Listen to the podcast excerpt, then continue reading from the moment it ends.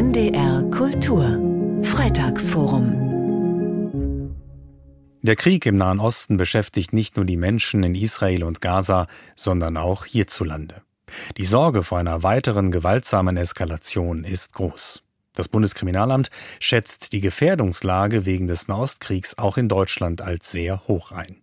Auch offen geäußerter Antisemitismus nehme an den Schulen zu, warnt der Vorsitzende des Deutschen Lehrerverbandes Stefan Düll. Der muslimischen Publizistin Canan Topschuh ist es sehr wichtig, den Hamas-Terror eindeutig zu verurteilen. In ihrem Gastkommentar plädiert sie dafür, schon in den Schulen Hass und Fremdenfeindlichkeit entgegenzuwirken. Es spricht Konstanze Beisert. Wie so viele Menschen verfolge auch ich seit vergangenem Samstag die Nachrichten über Gewalttaten der Terrororganisation Hamas in Israel.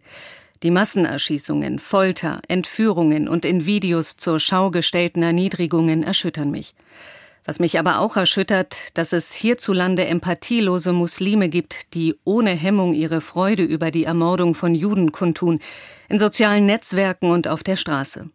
Damit keine Missverständnisse entstehen, es ist eine kleine Minderheit, die feiernd auf die Straße ging und wohl auch in den nächsten Tagen gehen wird, um ihre Sympathie für die Hamas auszudrücken und damit auch ihre Freude über den Tod von so vielen Menschen in Israel.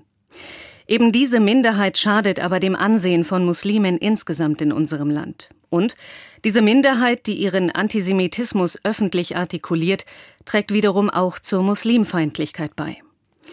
Verstörend ist nicht nur die zur Schau gestellte Freude über die Ermordung von Zivilisten, sondern auch, dass bestimmte Islamverbände, Prediger und so manche Promis aus den muslimischen Communities sich nicht in aller Deutlichkeit von der Hamas distanzierten, manche sogar den Terror relativierten. Nicht nachvollziehbar ist für mich zudem, dass viele muslimische Organisationen nicht zeitnah, sondern erst mit zwei, drei oder mehr Tagen Verzögerung Stellung bezogen haben. Ehrlich gesagt, ich vermute sogar, dass nicht wenige Verbände ihre Stellungnahmen nur deshalb verschickt haben, weil es von ihnen erwartet wurde. Man muss gar kein Experte für den Israel-Palästina-Konflikt sein, um einordnen zu können, was am Wochenende passiert ist. Terror gegen Zivilisten. Wem es nicht gelingt, die Gräuel der Hamas zu verurteilen, dem scheint es an Empathie und Moral zu mangeln. Was so manche muslimische Lautsprecher, die sich über den Terror der Hamas in Israel freuen, offensichtlich nicht verstehen, die Terrororganisation Hamas handelt nicht im Interesse der Palästinenser. Die Leidtragenden und Opfer dieser Gewalt sind auch wieder die Palästinenser, denn das israelische Militär schlägt im Gazastreifen zurück. Nicht neu ist, dass sich der Nahostkonflikt auch hierzulande auswirkt. Die Frage, mit der wir uns ernsthafter als bisher beschäftigen müssen, wie können Eskalationen in der Öffentlichkeit, wie Anfang dieser Woche etwa in Berlin, verhindert werden? Das Verbot von Vereinen, die die Gewalt der Hamas verherrlichen und unterstützen, ist wohl nur eine der notwendigen Lösungen. Was vor allem passieren muss, in die Bildung investieren, sowohl in die Ausbildung von Lehrkräften und Pädagogen als auch in schulische und außerschulische Lernorte.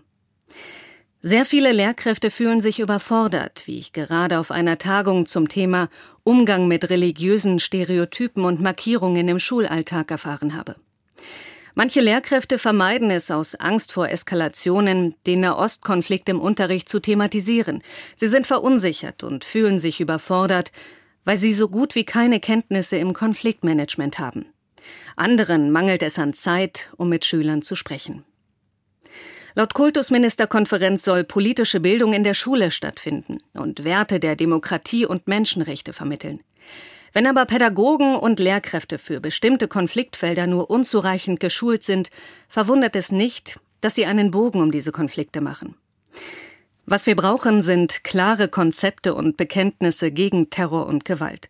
Und was wir brauchen, sind bestens ausgebildete Fachkräfte, die in der Lage sind, Ideologien aufzudecken, Konflikte zu entschärfen und Schüler dabei angemessen zu begleiten.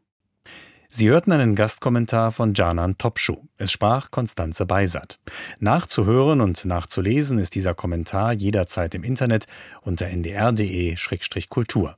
Das Freitagsforum hören Sie nächste Woche wieder um 15.20 Uhr bei NDR Kultur. NDR Kultur